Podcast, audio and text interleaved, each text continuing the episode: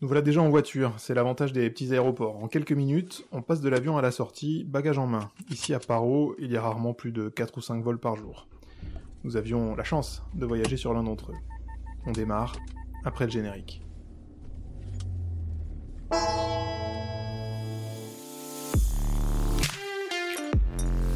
Vous écoutez Bonheur et Dragon, une aventure sonore en Himalaya, un podcast au cœur du méconnu royaume du Bhoutan. Épisode 2 Des incompréhensions, un excès de vitesse et des vaches à la retraite.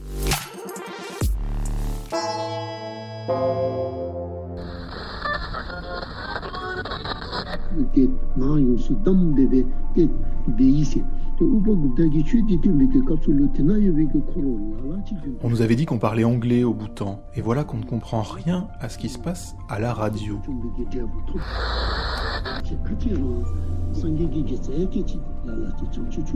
Cette langue, c'est le Dzongkha, une variante du tibétain que ces derniers ne comprennent même pas, et qui est bien la langue officielle du Bhoutan depuis le début des années 70. Dans certaines régions, d'autres langues ou dialectes sont parlés. L'anglais, lui, est largement enseigné à l'école. Mais dans les rues du pays, dans l'ouest tout au moins, c'est bien le Dzongkha que vous entendrez.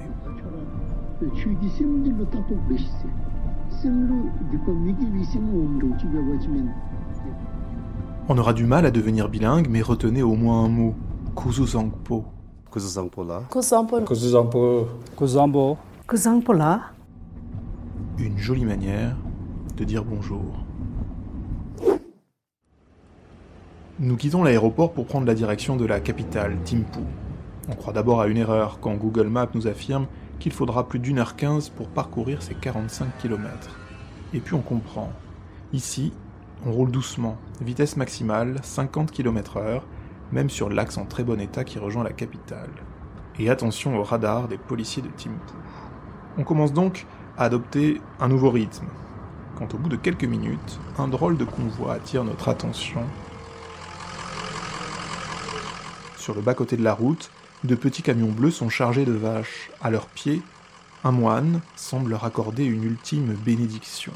Pourtant, elles n'iront pas à l'abattoir. Bouddhisme et abattage d'animaux ne font pas bon ménage. Trop vieilles pour encore produire du lait, elles prennent leur retraite. Elles vont être amenées en montagne pour être relâchées dans des alpages, où elles vivront leurs derniers mois ou leurs dernières années. Exemple surprenant parmi tant d'autres de l'omniprésence du bouddhisme dans cette société bhoutanaise. Mais de quoi s'agit-il? Wangjel a 26 ans, il est bhoutanais et vit à Thimphu. Bouddhiste comme près de 85% des habitants du pays, il tente de nous expliquer à sa manière. So each and every religion, I think it always shows that spreading of love and being good to others. Je crois que toutes les religions mettent en avant l'amour et le fait d'être bon envers son prochain. Le bouddhisme enseigne aussi qu'il faut faire le bien, ne pas faire de mal aux autres. C'est l'une des bases les plus simples de notre religion. Le bouddhisme est aussi une philosophie de vie. C'est une philosophie de vie. Il décrit aussi les conséquences auxquelles nous devrons faire face suite à nos actes. Si on fait ceci ou cela, que ce soit bien ou mal, on sait ce à quoi nous devrons faire face.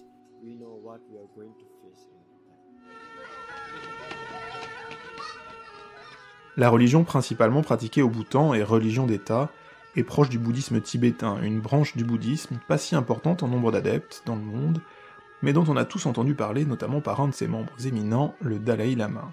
Ici, l'État finance les temples et les monastères, quant aux autres religions, au premier rang desquelles l'hindouisme, elles sont aujourd'hui libres d'exister, une liberté réaffirmée dans la Constitution article 7.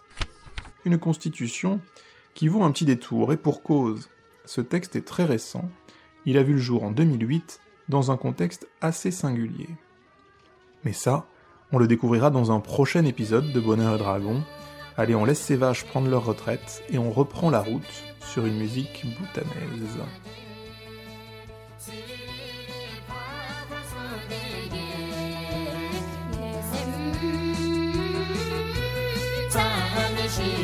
Mmh.